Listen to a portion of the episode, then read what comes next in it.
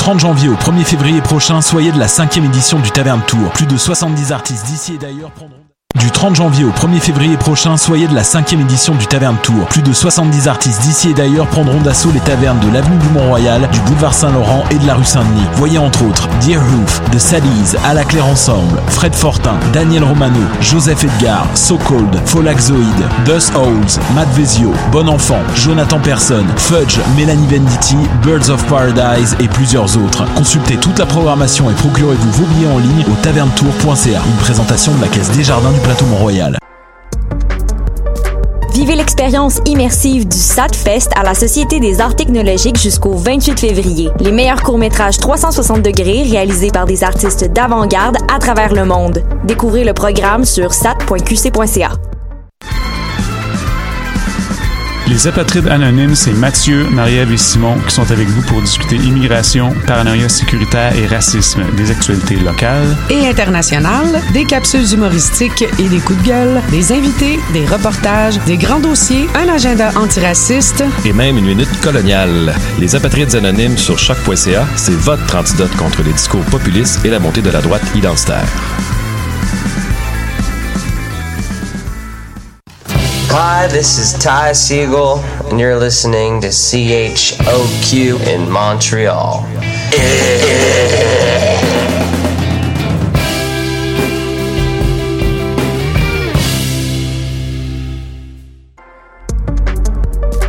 Vivez l'expérience immersive du SATFest à la Société des arts technologiques jusqu'au 28 février. Les meilleurs courts-métrages 360 degrés réalisés par des artistes d'avant-garde à travers le monde. Découvrez le programme sur sat.qc.ca.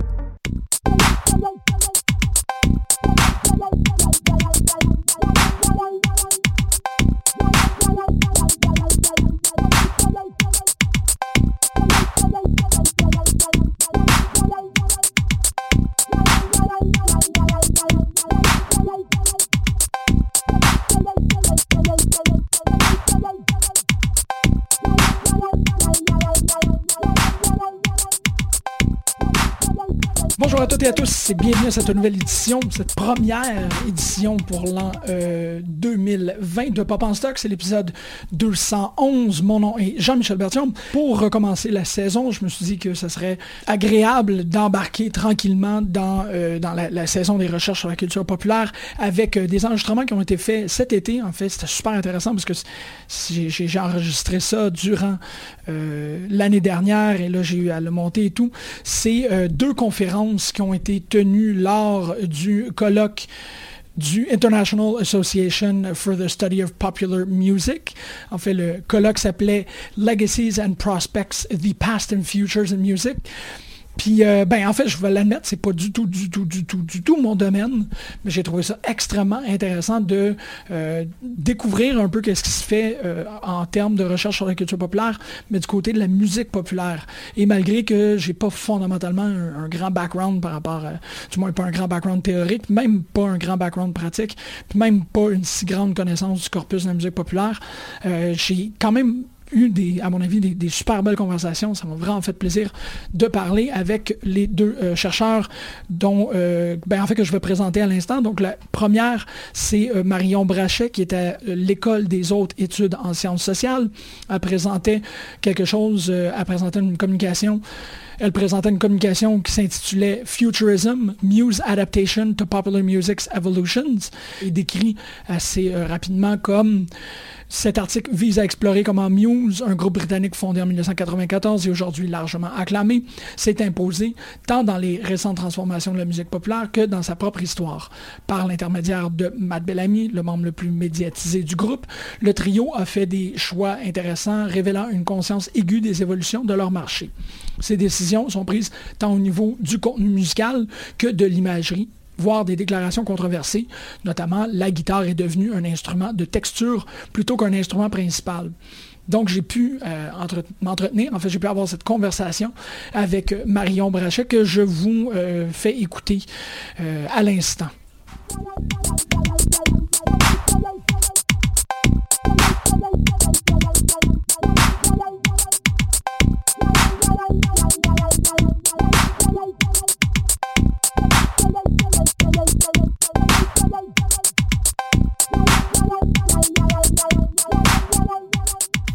Bon, on est, on est encore dans le contexte du, colloque. En épluchant la programmation, un des trucs qui... En fait, j'allais chercher tous les, tous les, panneaux qui m'intéressaient, toutes les communications qui seraient, qui seraient intéressantes pour le, pour le projet pour stock. Et euh, à plusieurs reprises, en fait, j'avais des, des, gros moments passionnés d'affection pour ce qui était dit ou qu'est-ce qui était pour être abordé. Mais euh, en, en complémentarité à ça, un espèce de sentiment de je, je- je ne peux pas tenir une conversation sur ce sujet-là. Et on en a, pas- on en a un peu parlé auparavant. J'avais déjà, euh, suite à la... Puis un peu avant, avant la, la, la tournée pour le dernier album... Second Law? Non, je me trompe. Simulation Theory, pardon. Euh, pour la tournée de Simulation Theory, j'avais commencé à travailler sur un article sur l'idée de la construction narrative autour des derniers albums de Muse. Quand je suis tombé sur ta communication, je fais Ah, il y a quelqu'un avec qui je vais pouvoir parler. Et pas sonner comme un total euh, hurluberlu ou comme être totalement perdu théoriquement. Donc, euh, juste rapidement, qu'est-ce que tu es venu présenter? Le titre du colloque cette année, euh, c'était Héritage et futur des musiques populaires, Mhm. quelque chose comme ça. Euh, et donc l'appel à communication s'est fait euh, vraiment quelques semaines, euh, voire peut-être même une semaine, je sais pas, après la sortie de Simulation Theory. Euh, et donc en fait moi je ne travaille pas sur Muse à la base pour ma recherche principale, mais mon sujet m'est un petit peu venu à l'esprit comme ça assez rapidement en pensant voilà cette idée de, de- des héritages des musiques populaires et de vers quoi on va peut-être aller. OK. Parce que donc ce dont, ce dont j'ai parlé en fait, c'est donc surtout de Simulation Theory, le dernier album de Muse, euh, et de sa place par rapport à l'évolution du groupe. Euh, parce que donc moi quand j'ai entendu l'album, euh, forcément ce qui m'a marqué c'est euh, encore plus qu'avant la prédominance des, des sons synthétiques et la, la discrétion de, de, de guitare euh, rock comme il y en avait encore sur euh, Jones précédemment et Mhm. même sur Second Law où il y avait des choses très agressives à la guitare, même si c'était pour imiter du dubstep, ça restait euh, Ouais. voilà, vraiment quelque chose de fondamentalement rock. Même si Muse a toujours expérimenté avec les sons électroniques, bien sûr. Euh, mais donc, il y a vraiment quelque chose voilà, qui m'a qui m'a interloqué et euh, ça m'a donné envie de parler un petit peu de, des, des évolutions actuelles du rock et, euh, et de, des perceptions du coup qu'on en a. Parce que c'est assez courant qu'il y ait un mouvement rock qui, qui se forme et puis qui va finalement se diluer un peu dans des cultures plus mainstream, pop, choses comme ça. Et Simulation Theory illustrait, il me semble, pas mal dans un, voilà, dans un contexte particulier euh, euh, ce qui arrivait euh, en ce moment au rock mainstream, en tout cas, parce que bien sûr qu'il y a plein d'autres formes de rock qui sûr. existent, mais de manière moins visible. Donc euh, voilà, je voulais prendre Muse vraiment comme, voilà, comme exemple d'un cycle de, de rock, ici rock plutôt alternatif, Ouais. euh, et de, de sous quelle forme on le trouve encore en fait dans, dans les choses qui se vendent énormément euh, en musique pop aujourd'hui. Wow. Euh, mais donc ce qui est intéressant avec ce qui t'intéresse toi, euh, c'est que donc moi je commence, là j'ai juste commencé à travailler sur Muse selon cet aspect, mais en parallèle mes recherches principales portent sur la narrativité, effectivement, Euh, donc dans les musiques rock et folk, à la base surtout rock progressif pour mon, pour mon mémoire de master. C'est un beau sujet. Voilà, mais, donc- mais voilà, mais donc pour ma thèse, je travaille sur les, les récits mais, des musiques rock et folk, mais beaucoup plus anciennes. Pour l'instant je suis sur année 60-70. OK. Euh, mais du coup, tu es vraiment à l'inter- à l'interse- à l'intersection voilà, de deux sujets que j'ai traités euh, différemment. Alors du coup, je, suis quand même très familière avec Muse parce que, Oui, oui. parce que je suis fan à la base, hein, tout simplement. C'est drôle parce que euh, il y a des trucs, par exemple, je trouve que Dig Down me rappelle énormément les, les chansons de prisonnières. Il y a comme quelque chose d'une espèce de cadence. Dans, puis, Oui. je, je n'ai pas le, le, le lexique pour être capable de correctement parler musique. Tu vas me voir tirer beaucoup plus vers la sémio. Mais euh, il y a- il y, a cette espèce d'idée-là. Puis de, de- je, je crois que c'est beaucoup plus explicite par rapport à Second Law. Dans Second Law, j'avais j'avais l'impression de, comme tu disais, il y, a, il y a une chanson qui est clairement une pièce qui est tirée du catalogue de Skrillex. Il y a une Oui. pièce qui est clairement tirée d'un catalogue plus Radiohead. Ouais. Euh, si on peut dire, ou esque, je ne sais pas exactement comment, on, comment on Ouais. conjugue celui-là. Est-ce que ça marche? Mais euh, cette idée-là d'avoir des, des chansons qui sont plus vers le folk, pour moi, Dig Down n'est quand même pas très loin. Oui, mais, euh, tout à fait. Euh, Ouais. Alors en fait, je sais pas si, si tu avais suivi ça. Euh, alors dans je sais plus quelle interview récente de Muse, euh, Matthew Bellamy et Dominic Howard expliquent que leur projet d'origine pour Simulation Theory, Mhm. ça, ça aurait été de faire un album acoustique. Et c'est quelque chose qu'ils avaient déjà mentionné alors des années avant. Ils avaient dit que euh, oh, étaient tellement dans la, dans la surenchère constante, dans des choses très dramatiques, orchestrales, etc. Ouais. Qu'au bout d'un moment, pour se recentrer, ils auraient peut-être besoin de faire quelque chose stripped down, comme ils disaient, Ouais. voilà, pour faire un retour aux bases en acoustique. Et quand on entend toutes les, euh, toutes les versions alternatives, euh, les, les B-sides de l'album. Ah oui, c'est vrai, c'est Euh, vrai. et effectivement, il y a beaucoup de choses acoustiques. Et la version acoustique de Dig Down est une version gospel euh, sur. Wow. Oui, oui. Avec de, de beaux chœurs, euh, ouais, Oui. piano, les. Ouais. Ok. Euh, Ah, c'est super intéressant euh, ça. ça sonne vraiment très bien. Effectivement, donc oui, ça marche complètement avec ce que tu dis. C'est, on- oui, on retourne à des à des chants oui, qui ont vraiment une origine euh, folk populaire, euh, mais, qui sonnent complètement différemment pourtant dans, dans la version normale de, de l'album. Mais euh, effectivement, ça part complètement de là, de, voilà, de, ce récit, voilà, qui est vraiment qui- quelque chose qui, qui monte du peuple et c'est quelque chose oui, qui, qui leur tient beaucoup à cœur, euh, Muse, euh, ce genre de choses. Mais là, dans ta présentation, ou du moins de, de ce que j'ai compris, c'est que Muse, avec Simulation Theory, est allé beaucoup plus dans l'électronique auparavant. Donc, en voulant, Oui. je trouve ça intéressant qu'ils ont fait, Ah on ben- veut faire quelque chose de, de, de strip down, comme tu oui, dis. ils ont complètement euh, changé de direction, ça c'est clair. Wow. Euh, après, peut- peut-être que, alors, peut-être que ça s'est fait à cause des, euh, enfin, à cause, grâce, je, je vais pas prendre parti, hein, Mhm. euh, des, euh, des producteurs qui les ont eu pour cette date pour cet album. Mais pareil, je sais pas à quel moment le choix des producteurs s'est fait, mais ils ont travaillé avec Timbaland et Shellback euh, sur cet album, donc qui a travaillé avec Pink, Britney Spears, et donc effectivement des choses pas très acoustiques a priori. Mhm. Donc, voilà, je ne sais pas s'ils se sont tournés vers eux après avoir changé de projet, Ouais. euh, ou si voilà, ils étaient quand même sur leur idée d'acoustique, et puis finalement, euh, ils se sont euh, ouais, laissés entraîner par l'autre mouvance de leurs producteurs. euh. Ben, c'est ça, c'est qu'en même temps, l'hypothèse que moi j'explorais, c'est cette idée-là qu'avec Simulation Theory, on réussissait à mettre les dernières pièces pour faire le, le grand opéra cosmique cohérent, Mm. qui date, je dirais, à peu près de, de Black, Black Black Holes and Revelations, ouais, probab- probablement plus. Malgré que dans Simulation Theory, dans le- la, la tournée, ils reprennent des pièces d'avant. Oui. Il y a quand même beaucoup de... Oui, toujours, c'est- bien sûr. je suis- bon, c'est peut-être moi qui ai comme une impression un peu étrange, mais j'ai l'impression que c'est la première fois qu'il allait, pour, pour ma part, de les Ouais. voir, qui allait autant euh, loin là, qu'aller à Showbiz. Moi, j'avais jamais entendu des pièces de Showbiz. Ils ont joué de, de showbiz, tu l'avais sur cette tournée-là? Ouais. Ou, euh, ou euh, Parce qu'effectivement, ça, Origins, ça- of Origins of Symmetry. mais Oui, un des ouais, deux. je, je pense, je pense au Origin of Symmetry Le parce Symmetry. que Showbiz est très très exclu de cette liste, euh, en tout cas de, des, des gros concerts Ah ouais? depuis un moment quand même. Je C'est assez- là. rare en tout cas. Après voilà, je l'ai pas vu sur cette tournée, mais il me semblait que dans les, cette liste, j'avais pas vu de Showbiz. Donc, euh, OK. Mais- c'est ça, c'est peut-être moi qui... En fait, on- c'est- moi qui serais dans le tort dans ce cas-ci. Je connais quand même pas assez bien le corpus. Mais c'est qu'est-ce que je trouve intéressant, c'est qu'en ayant un peu pigé dans tous les albums, ils réussissent à enfin construire un truc qui est, euh, qui est très cohérent, qui devient la domination politique, l'exode vers les étoiles, euh, ou du moins la domination politique qui euh, devient une espèce de de- de- d'obligation de, quitter la planète. Une fois qu'on quitte la planète, on cherche les outils pour le faire. Il y a Mm. toute la thématique post-humaine. On commence à faire un- une hybridation entre l'être et la machine, entre le vivant et le mécanique. Une fois que le vivant et le mécanique est complètement allié, ben là, il y a des humains ou des plus qu'humains qui partent et il y a des plus que machines qui restent. Là, il commence à avoir des émotions qui se développent autour de ces machines-là. C'est- J'ai tendance à, à- bon, en fait, il y a énormément beaucoup de, ro- de, de- de- de romantisme là, dans Muse. Oui, On se dit toujours, OK, complètement. bon, il y a des robots en amour, c'est Ouais. extraordinaire. Mais ensuite, on commence un peu à, à prendre, c'est ça, ces, ces pièces-là qui sont beaucoup plus euh, dans, la, métaphysique cosmique de 2001, l'Odyssée de l'espace, puis on a l'impression que les humains qui sont partis sont devenus euh, proches de ces entités euh, de l'espace les poussières, les poussières lunaires et solaires, et ainsi de suite. Et là, il y a cette grande consolidation qui se fait entre ces forces-là, puis bon, évidemment, à la manière de 2001, il y a un grand flou sur qu'est-ce qui vient après le post-humain.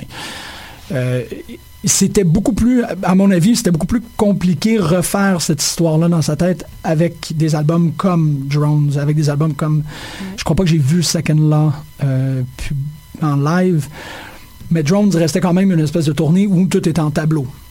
Ouais. Et là, euh, Simulation Theory est vraiment un récit complet, de début à la fin. Plus ou moins? Jones je je trouve quand même que la, que la trame est assez, euh, assez linéaire. On a, on a une vraie fin euh, à la fin de l'album. Oui, Euh, je trouve que c'est assez explicite quand même. Euh, après, oui, c'est vrai qu'il y, a- il y a une forte cohérence dans Simulation Theory aussi, mais C'était déjà assez présent dans Jones, je trouve. OK, ah, c'est Mhm. c'est ça.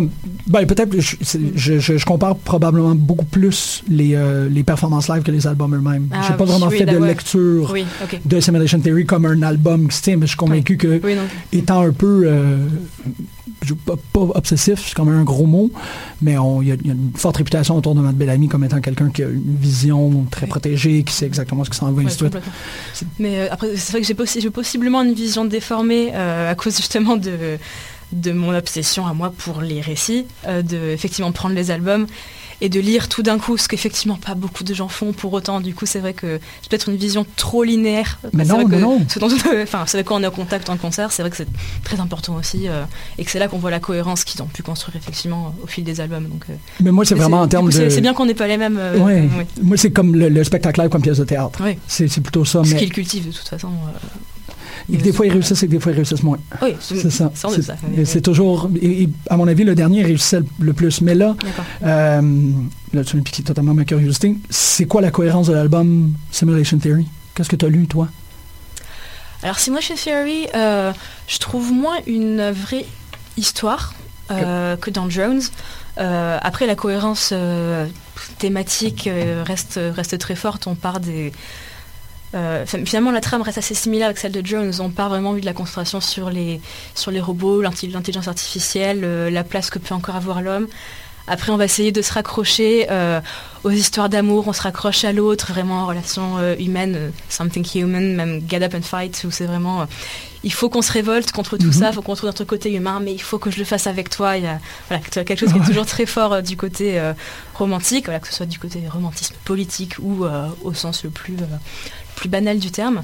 Euh, et sur la fin, euh, The Void, là, on part... euh, on part effectivement, comme tu disais, vers, vers le cosmique, Ah, vers l'étoile, on cherche une échappatoire, une, une, une rédemption finalement. The Resistance déjà finissait sur une note un peu similaire, je trouve.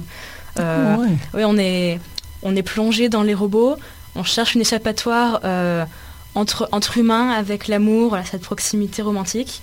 Mais l'échappatoire doit être effectivement hors de la planète euh, dans laquelle Mhm. on est plongé, euh, Ouais, ouais. Où, où le chaos a voilà, pris- Parce qu'on l'a démoli. Fondamentalement, je Oui, crois qu'il y a toujours parce cette que quelqu'un l'a démoli. ou- oui. Il n'y a pas d'avenir pour, Ouais. pour la planète sur laquelle Oui, ça, on, apparaît actuellement euh, dans Muse.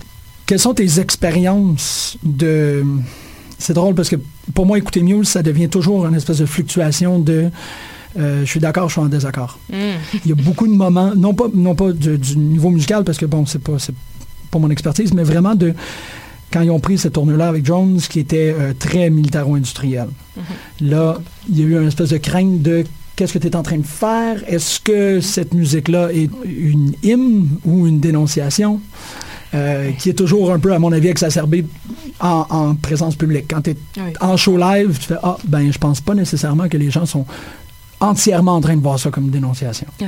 Oui, ça, ça- ça, c'est justement, moi, je les ai vus sur la tournée de Jones, euh, et donc ils jouent euh, Psycho, ils ouvraient avec celle-là, il me semble, et ça, ça m'a beaucoup fait penser au spectacle de Roger Waters, qui, qui, qui jouait The Wall en entier de Pink Floyd. Et donc pareil, The Wall, bien sûr, ça se termine à la fin sur une énorme dénonciation des totalitarismes. Euh, mais, mais en concert, on a des choses sur scène qui miment des choses euh, fascistes et totalitaires. Et dans le public, on hurle les paroles. Et si on s'arrête deux secondes, on se dit Qu'est-ce que je suis en train de hurler quand même C'est étrange. Et sur Psycho, c'est exactement la même chose qui se passait en fait. Euh, mais, mais oui, Muse aimant cultiver une sorte de, de théâtralité, de, de rage. C'est vrai que ça. L'ambiguïté se cultive, euh, se cultive très bien et c'est c'est clair qu'il joue là-dessus. Je suis content qu'on l'ait vécu de la même manière. que c'est ce dont tu veux C'est parler. ça, il y a quelques moments de comme, hmm, hmm, ok, est-ce que... Ben c'est ça, c'est, on, on en a parlé un, un peu à- à- avant d'enregistrer, mais il y a une, une tension entre qu'est-ce qui existe toujours en musique populaire, là, cette idée-là d'un, d'un groupe qui atteint un certain succès jusqu'à temps qu'ils deviennent des vendus. Euh, et là, le brouillement du message, pour moi, au-delà du fait que d'avoir un, un groupe pop qui se vend à un label, par exemple, ou qui finit par devenir euh, conventionnel ou qui se plie un peu plus à, à l'opinion publique, ça, c'est un truc. Mais quand il y a des ajouts euh, idéologiques Mhm. très clairs, ça me- essentiellement, là, pour rendre ça plus simple, ça me dérange pas que sell out. Tout le monde, tous les artistes ont le droit de faire de l'argent. C'est pas un problème. Ouais. Mais quand tu out vers quelque chose qui est ambigu, dans le Ouais. meilleur des cas, c'est là où je suis comme, oh, ah. Oui, et puis c'est clair que ces deux moments, de toute façon, sont pas, euh, sont pas en synchronisation chez Muse parce qu'ils ont, ils ont signé chez euh, Warner pour Absolution. Donc ça fait un moment hein, qu'ils Ouais. sont dans, chez une major. Ouais, c'est vrai, c'est vrai. Euh, et les, les choses vraiment plus, euh, alors donc politiques dans un sens très large parce qu'il y a rarement des choses très précises. Ça commence avec Black Holes un petit peu. Mhm. Euh, on va penser, enfin oui, il va y avoir des thématiques un peu plus, un peu plus guerrières, mais en restant voilà, sur des choses vraiment générales. Ouais. Euh, enfin voilà, où l'auditeur est invité à se battre pour ses droits, mais on ne sait pas de quel droit il s'agit de toute façon. Donc Ouais. bon voilà, c'est pour ça que je dis politique dans un sens très large. Euh, après, l'ambiguïté donc est, est cultivée au niveau du spectacle sur, sur les choses comme Jones.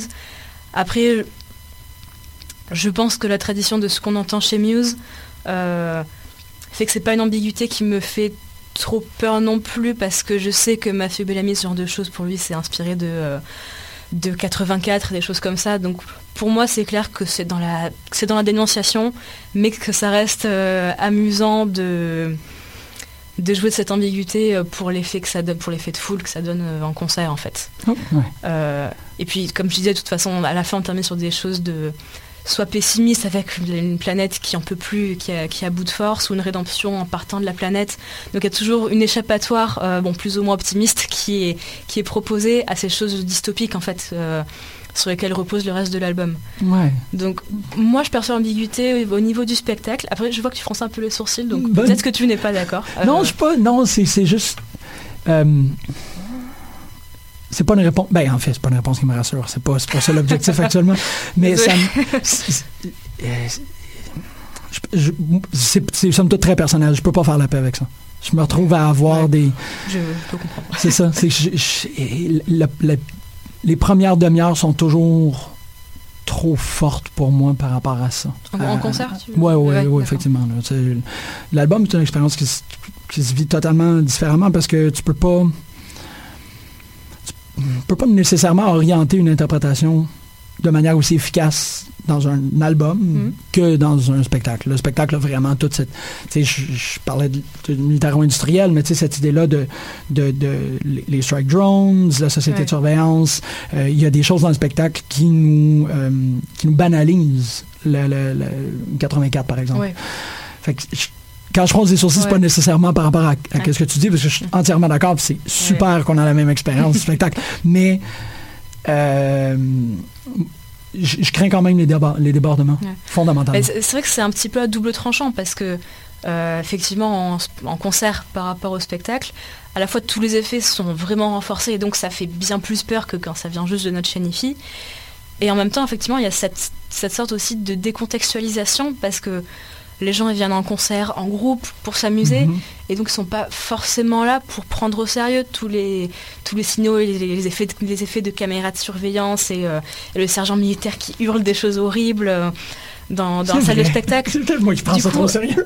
Ah, non, mais c'est mais c'est c'est ce qui se passe. Enfin, c'est normal que, que certains le, le prennent au sérieux. C'est c'est quand même un spectacle qui est très fort. Oui. Donc je, je pense que c'est simple de prendre ça un peu au sérieux quand même. Enfin, pas, de jugement pour ceux qui viennent au concert pour Non, non, s'amuser, non, bien absolument pas, absolument pas. Mais c'est pour ça que je dis que ça, ça double tranchant vraiment en fonction de, en fonction des, sensibilités. À la fois, ça, ça, oui, voilà, ça, ça renforce tous ces effets d'oppression, mais en décontextualisant, voilà, ça, ça peut banaliser. C'est ce que tu disais, d'où euh, le fait que ça puisse être inquié- inquié- encore plus ça, inquiétant. là, Voilà, les, les choses sont exagérées, sont exagérées, font peur autour de nous. Et on voit des gens qui sont là d'en avoir rien à faire, et donc c'est encore plus inquiétant. euh. Mais en fait, tu dis ça, puis peut-être que c'est là où je commence à sourire, c'est qu'effectivement, ça devient une métaphore parfaite pour qu'est-ce qu'on est en train de vivre actuellement. tu sais, Qu'il y a Oui, des gens qui sont dans un, un- Complètement. un- au seuil de l'anxiété euh, complet, puis il y a des gens qui sont juste comme, ah, mais Oui, on- continuons. Euh, Fait que, ouais, non, ok, peut-être qu'au final, ça devient un spectacle qui est beaucoup plus euh, réflexif par rapport à ce qu'on est en train de vivre. à rire ou à pleurer. Euh, lors du panel, est-ce que tu t'es retrouvé à avoir des idées croisées par rapport à d'autres personnes qui ont présenté? Est-ce que la, la pensée a été euh, alimentée par d'autres trucs? Alors oui, le panel était très, très, très intéressant. Par contre, ça va nous faire changer un peu de sujet parce que donc alors le, le panel en fait. dans je parlais pour toi personnellement, ouais. Oui, euh, non, bah, en fait c'était un panel qui était plutôt axé sur euh, sur l'idée de, de genre musical. Euh, la présentation avant moi était sur Bon Hiver et la musique post-genre que, que ça travaille. Du coup, on était sur des choses euh, euh, déjà, déjà qui mettaient en place beau- beaucoup de, de notions théoriques voilà, sur, le, sur le genre musical et euh, à partir de quoi ça se calcule, entre guillemets. Ouais. Euh, du coup, bah, ça mettait vraiment plein de choses en place pour ce que, ce que moi je présentais, mais avec des notions vraiment très techniques et précises, parce que Bon Hiver, voilà, on part sur des mélanges qui sont qui partent de musique oui, voilà, plus, plus spécifiques, avec de la, des musiques euh, folk, électroniques, enfin... Oui, donc c'est quelque chose de, de très spécifique et très, vraiment très intéressant, parce que c'est- Mhm. c'était une musique qui est, sur une musique qui est vraiment très très riche. Euh, alors que moi j'étais un peu plus sur une dichotomie. euh, maintenant ils faisaient du rock, maintenant avant ils faisaient du rock, maintenant ils font de la pop. Genre, je, je caricature, mais euh, Ah mais les, non, les, les, les outils conceptuels théoriques se, se croisaient très bien. C'était super intéressant de, oui, de, par- de parler de genre musical dans des contextes euh, aussi différents. La, la dernière présentation était sur, euh, sur une collaboration euh, entre musiciens classiques et bluegrass. Ah ouais. Donc on était encore sur les, les questions vraiment d'identité et d'authenticité de genre et euh, comment est-ce qu'on peut faire des hybridations, est-ce que c'est accepté, comment ça marche? euh, Wow. parce que c'est vrai que c'est les, voilà, les questions de genre sont toujours euh, euh, confrontées, euh, remises en question à cause des hybridations. C'est c'est ce qui se passe euh, chez Muse hein, complètement. Et la base était voilà, sur, sur des fondations euh, alternative rock, ce qui est déjà une définition large du rock. Euh, mais le renouvellement de leur public montre bien qu'ils ont un petit peu dépassé, euh, dépassé ces bornes-là. Ouais, absolument, Euh, absolument. Oui, oui, oui. Et est-ce que. C'est quoi, c'est quoi les conclusions par rapport à cette transition-là qui est en train de se faire de, de Muse, d'un rock plus euh, alternatif? Bah, C'est une expression que je pensais la- qu'il n'existait plus, mais. Oh, c'est- je pense que ça a assez existé pour euh, l'utiliser encore. Bon, Non, mais c'est fantastique, je suis content en parce que cas, je me sens toujours pour moi, donc, très euh, vieux quand je l'utilise, tu sais, rock Non, alternatif, comme, ouf, ouais, les années 90. Bah, non, mais, mais, mais justement, ça faisait partie de leur identité quand, quand ils ont commencé. C'est, ça qui fait qu'ils, ont évolué. Donc non, je, je pense qu'il faut garder le terme, même s'il est peut-être un peu daté maintenant, mais il, il dit encore quelque chose. Euh, Et c'est ça, c'est quoi les, les, les, les conclusions, euh, cette transition-là vers le plus électronique? Bah, alors, ce qui est intéressant, c'est que, euh, encore dans une interview euh, récente, euh, suite à Simulation Theory, euh, Matthew Bellamy a dit que, le, groupe conservait la volonté de rester pertinent, il me semble que le mot était relevant, comme groupe de rock. Alors que mm, très manifestement, euh, musicalement, ce, ce rock ne veut pas dire la même chose que quand ils ont commencé. Donc, pour moi, ce qui se passe très simplement, c'est que on ne peut plus les classer dans le genre du rock si on prend une définition étroite du genre, c'est-à-dire une définition voilà, qui va avoir une, une identité très précise, qui va avoir une forme d'authenticité euh, à laquelle on Mhm. peut s'accrocher. La Muse, ce qu'ils ce qu'ils veulent faire, c'est donc rester un groupe de rock, mais tout simplement dans une définition large qui veut se nourrir de toutes les hybridations, de toutes les musiques euh, plus ou moins mainstream euh, environnantes Mhm. mais qui vont quand même garder des, des traces de la, de la base rock dans leurs singles qui, qui marchent encore très bien. Les guitares, elles sont, elles sont pas absentes. Euh, elles sont là, elles sont, mais ce sont des signes par contre vers une époque qui est un peu révolue pour eux, vers laquelle ils ne vont pas revenir en tant que tels. Mais justement, c'est quelque chose qui, qui est cultivé dans une approche particulière sur cet album-là, parce que moi, moi, il me semble que c'est que c'est un album qui s'inscrit vraiment dans, dans cette sorte de mode en fait assez récente du rétro-futurisme. Mhm. La Et donc- pochette en tient compte énormément. Bah, là. voilà, euh, déjà avec la pochette, euh, on est dans euh, Ready Player One et choses comme ça, directement. Et justement, dans, dans leur approche, les éléments rock, enfin voilà, tout ce qui va faire signe vers un, vers un contexte rock, c'est ce qui va représenter le, le passé. Donc, ça, ça, ça reste important. Enfin, en tout cas, j'ai l'impression que c'est ce qui se passe. C'est, ce qu'ils disent. Euh, ils disent que quand ils, euh, en utilisant des instruments comme euh, la guitare électrique, la, la, la basse et même les, euh, même les percussions Mhm. acoustiques, qu'ils ont un pied dans le passé à cause de ça. Mais c'est très intéressant, Ouais, ça, comme mais- perspective. Et, euh, et, donc voilà, leur, toutes leurs expérimentations électroniques avec la laptop music, ça c'est ce qui va représenter le futur. Alors qu'au passage, c'est euh, très inspiré des musiques électroniques des années euh, 80, la Tangerine Dream, choses comme ça. Donc c'est très paradoxal, mais super intéressant. Euh, Ouais. Mais du coup, c'est les éléments rock qui récupèrent euh, cette connotation euh, vintage. Le finalement. rétro Voilà, et l'électronique qui vient le futurisme. Voilà, c'est futurisme. Donc, il y a une illustration de leur projet idéologique et même de leur projet esthétique Oui. dans l'usage même des instruments. C'est incroyable, ça. Wow, merci, merci énormément. Ouais, C'est- plaisir. Mais, mais vraiment- c'est vrai que mais ils, ils en parlent pas mal. C'est pour ça que enfin, c'est intéressant à étudier Muse parce que ils sont vraiment très conscients dans leur démarche et surtout Matthew Bellamy qui a effectivement toujours une une big picture en tête dans, Mhm. dans toutes ses approches. Mais euh, oui, non, ça, ça c'est vraiment quelque chose. Enfin, il ne il parle pas de, de rétrofuturisme spécifiquement. Euh, mais il dit clairement qu'il veut encore plus que mélanger les genres musicaux, mélanger les époques musicales. Et voilà ce qu'il dit, clairement, c'est que le, le rock, c'est leur pied dans le passé, et les ordinateurs, les sons synthétiques, c'est leur manière de- d'expérimenter avec, euh, avec des productions qui vont sonner futuristes d'une manière ou d'une autre. Et Dig Down, justement, dont tu parlais, est un bon exemple pour ça, parce que fondamentalement, c'est une base de chansons gospel, euh, mais qu'ils ont mixé de manière absolument pas vintage. Enfin, Ah, wow. Marion, merci énormément. Merci beaucoup. C'est super intéressant. Merci beaucoup pour tout. Ça a été un plaisir de te parler. avec plaisir.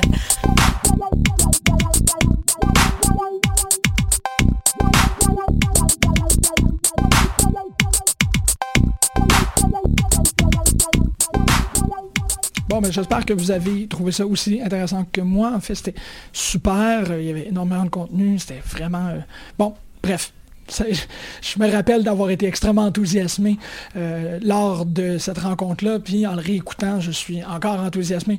Et maintenant, en le diffusant, évidemment, ça, me fait encore plaisir. La deuxième présentation, en fait, elle était euh, faite par Megan Lapierre, qui est à- au Queen's University. Sa présentation s'intitulait Fangirl, Empowering Feminized Popular Music Fan Practices in the Digital Era. Donc évidemment, c'est quelque chose qui m'intéresse énormément. Euh, C'était super, super intéressant comme, euh, comme présentation. Megan Lapierre décrit sa présentation comme essentiellement une investigation dans comment les pratiques du fandom à l'ère numérique permettent-elles aux adolescentes fans de récupérer le pouvoir politique de l'industrie de la musique populaire qui profite un peu de leurs exploitations depuis sa création. En étudiant une lignée historique de la diffamation des pratiques de fandom de ces jeunes femmes dans le domaine de la musique, de la musique pop, ces résonances sont claires dans la honte induite qui continue aujourd'hui.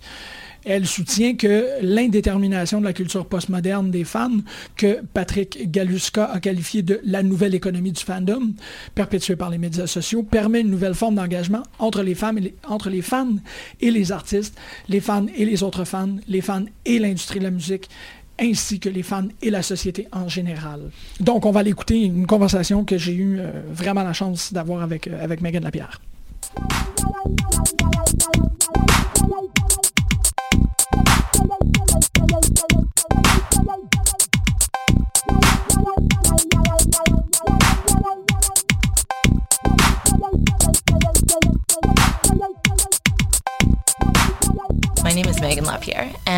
Master's student at Queen's University in the Cultural Studies program, just just the first year of it, so I'm still very much an academic toddler.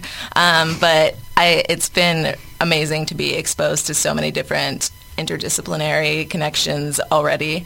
I'm still a little bit all over the map in terms of what I'm specifically studying. I come from a, a literary background, so I majored in English in my undergrad. You do. Yeah, We're fine. amazing.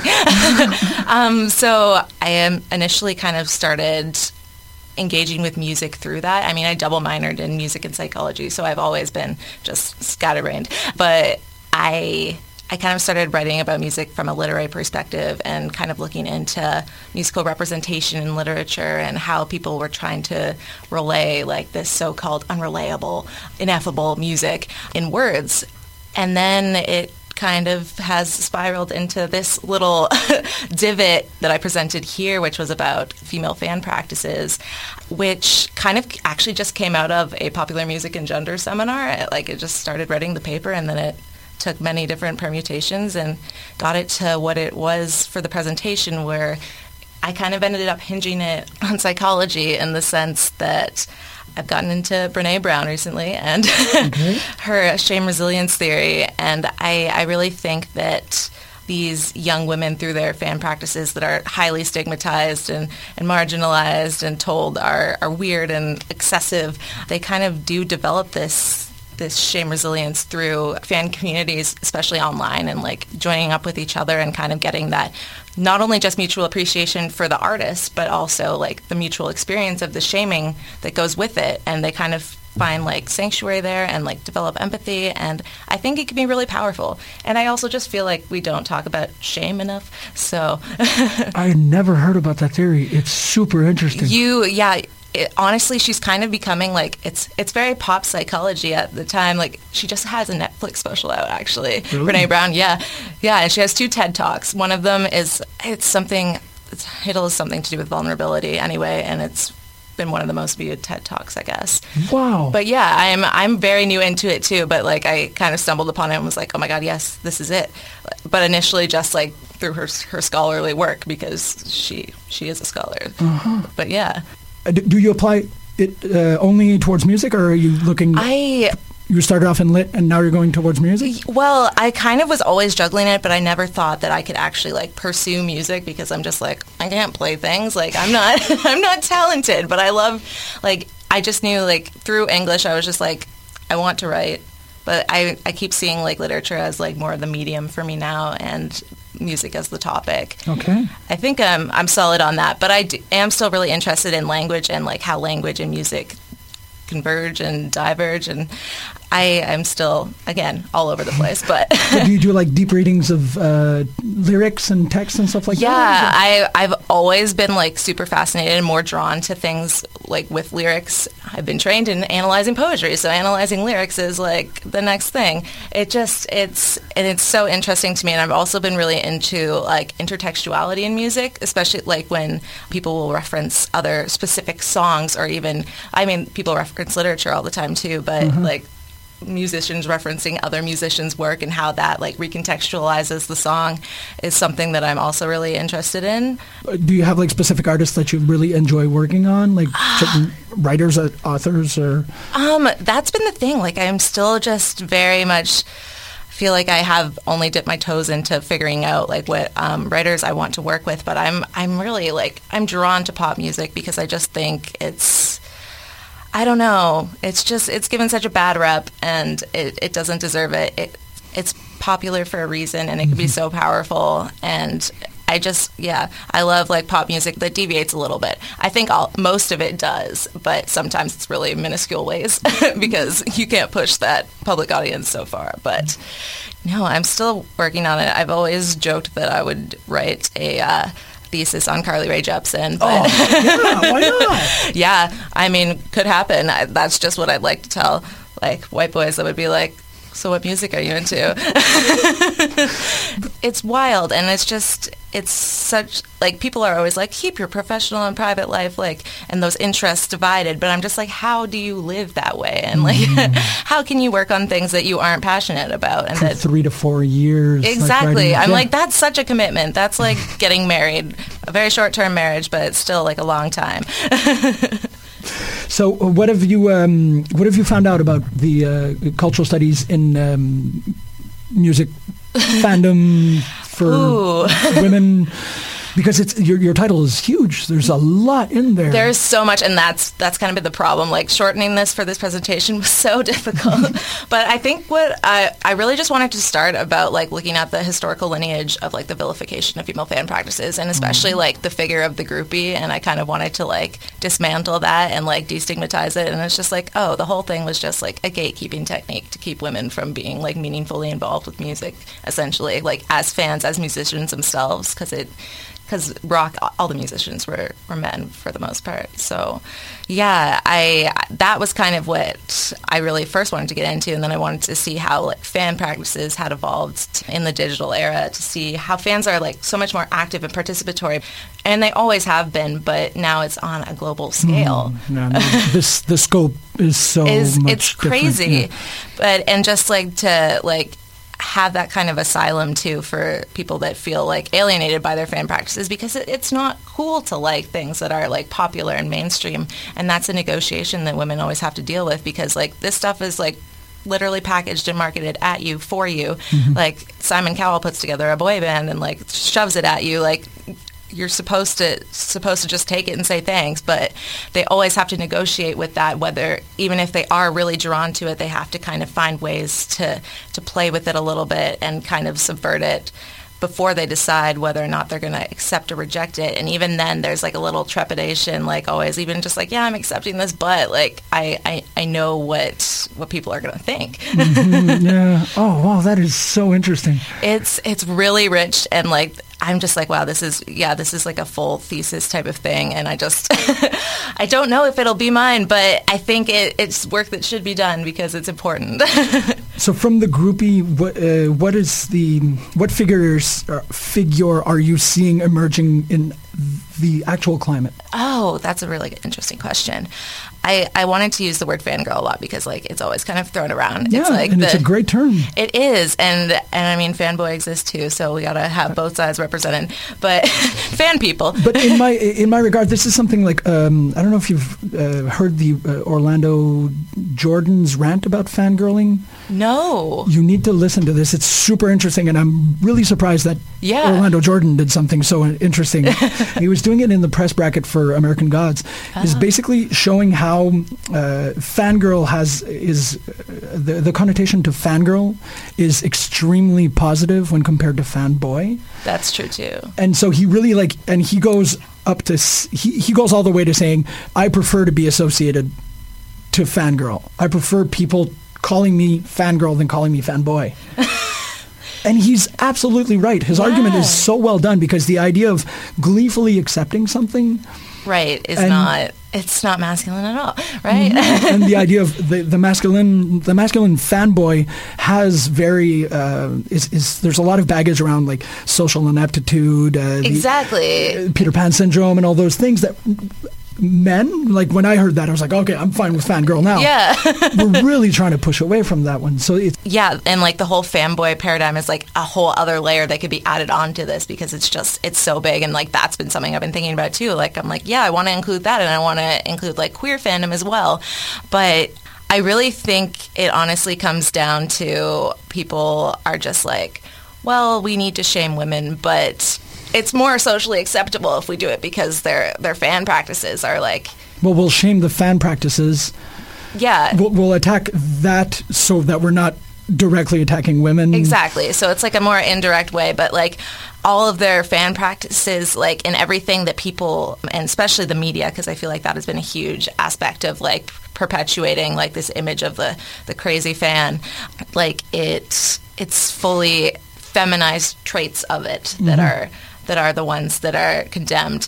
So if people like it's it's honestly just like oh it's they're overly emotional and it's again going back to like associating women with being over emotional and men being rational and intelligent and so the ideal fan is like a rational intelligent person just being like yes this is good I yeah think. removed detached uh, Exactly. which is not true at all No, exactly, and it's just and it's just not a way like why how is that even a thought that so like what else are we supposed to do? But I think it's also that it's just like people don't know how to contain that kind of energy and like it scares them. and especially in such large masses as today, it's an intimidating thing. Absolutely. I think that's really smart is the idea that it's so huge and all encompassing that people are unable to, to contain it. That's uh, I, I feel you're right. There's no tools to be able to, to measure that, but it Exactly. But like you just yeah, you know it's there and like you see it when like you get footage from shows and just like, oh, there's an entire arena full of these young women. When they all get together, you can actually see it and visualize it and those are like the images that the media puts out of just like people crying over Justin Bieber or whatever. And it's it's it's wild to me because I'm just like I feel like like the power of like these communities has just like always been suspected and that's why they're like trying to have the pushback so hard yeah yeah, and there's a lot of you know like the words that are thrown around is like loss of control and Exactly. But it's not the case at all. You know, No. the, like a, a crowd of, of women will somehow be more vulnerable than a crowd of men, which is also not true at all. that's that's the thing too and like that's the thing with brene brown's um, shame resilience theory is about like it's about vulnerability and about kind of fostering it and kind of acknowledging that like when you're feeling shame like that that came from a place of vulnerability and vulnerability should be valued instead of you know being people saying that it's just it's equating it to weakness essentially, which is again just not like a way to live life. Mm-hmm. like we have nothing if we aren't able to be vulnerable.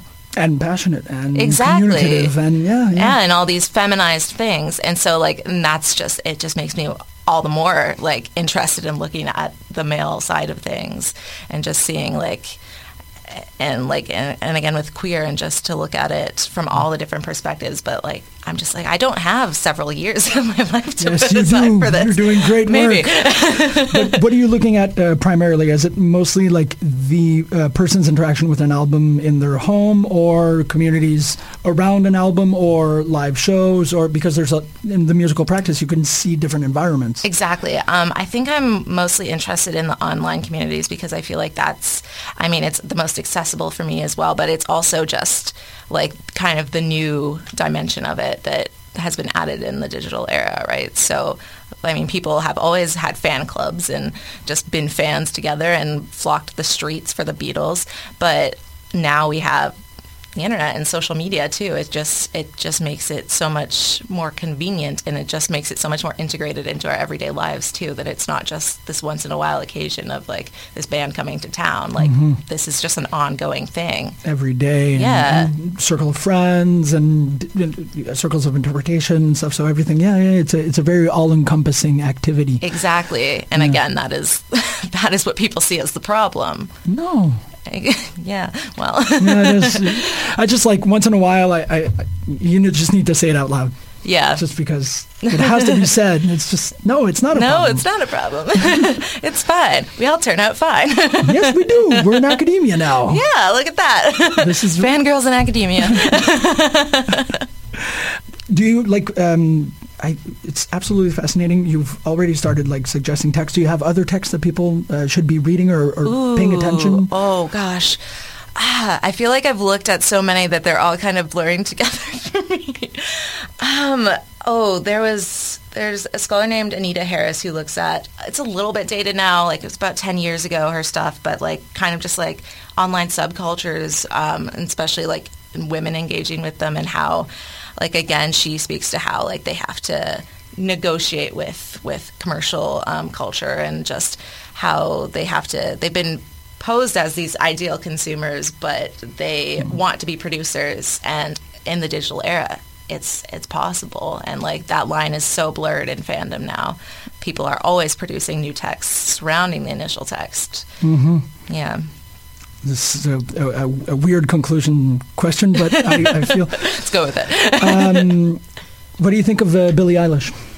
Oh my gosh, I I'm just I'm fascinated by what she's been able to do first and foremost and just honestly, I feel like I really haven't ever fully delved into her story, but I know so much of it just generally because it's just so circulated. But personally, I enjoy her music. I think it's um, really innovative and interesting.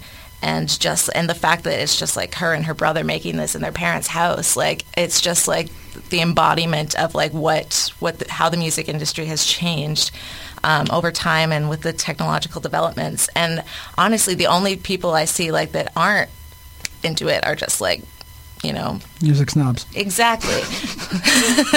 that's that's it. Like I I don't understand. I'm just like, why why are you upset? And like she is like she's 17 and just like so incredibly poised and so incredibly aware. Like I, I read recently that she she dresses the way she does because she doesn't want to be sexualized.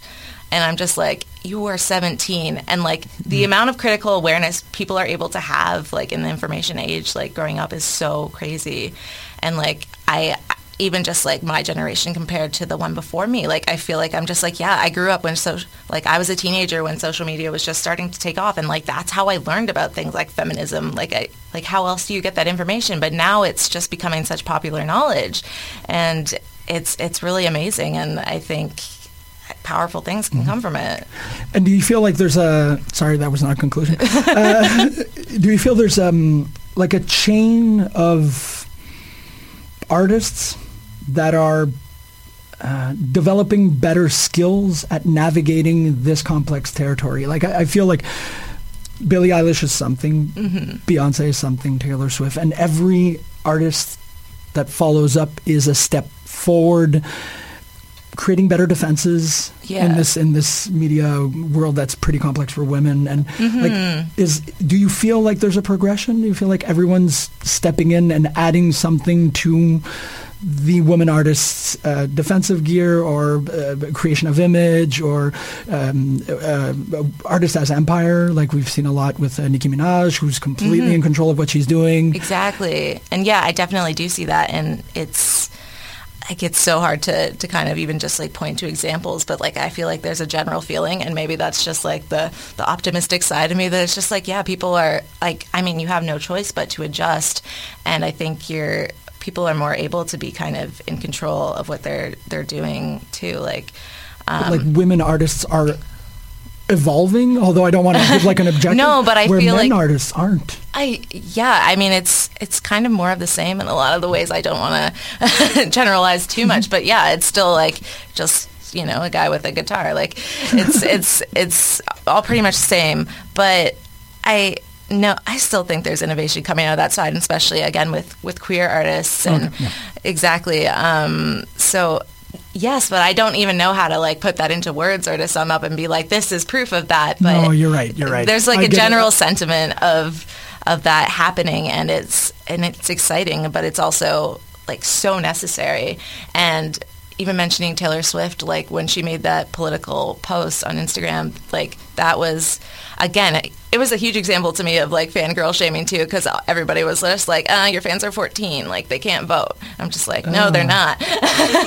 They're legitimately not. Like people that were 15 when 15 came out are are in their 20s like it's you're right. it's just a fact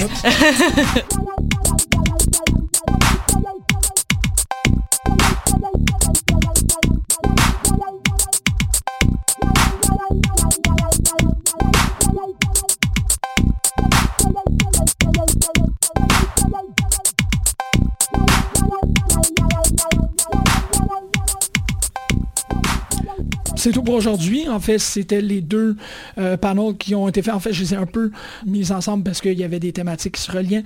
J'en ai une autre, euh, j'ai un autre enregistrement qui s'est fait autour de l'industrie du hip-hop et de la réception et de la création. Donc, euh, je vais probablement faire ça dans pas trop longtemps.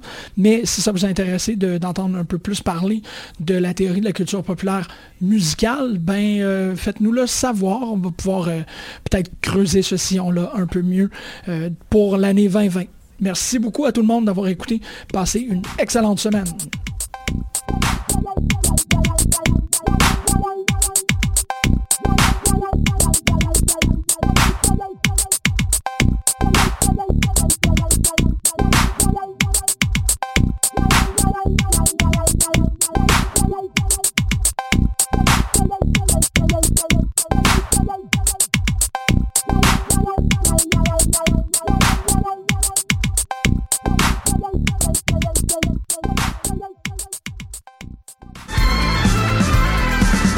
Les apatrides anonymes, c'est Mathieu, Marie-Ève et Simon qui sont avec vous pour discuter immigration, paranoïa sécuritaire et racisme, des actualités locales. Et international, des capsules humoristiques et des coups de gueule, des invités, des reportages, des grands dossiers, un agenda antiraciste. Et même une minute coloniale. Les apatrides anonymes sur choc.ca, c'est votre antidote contre les discours populistes et la montée de la droite identitaire.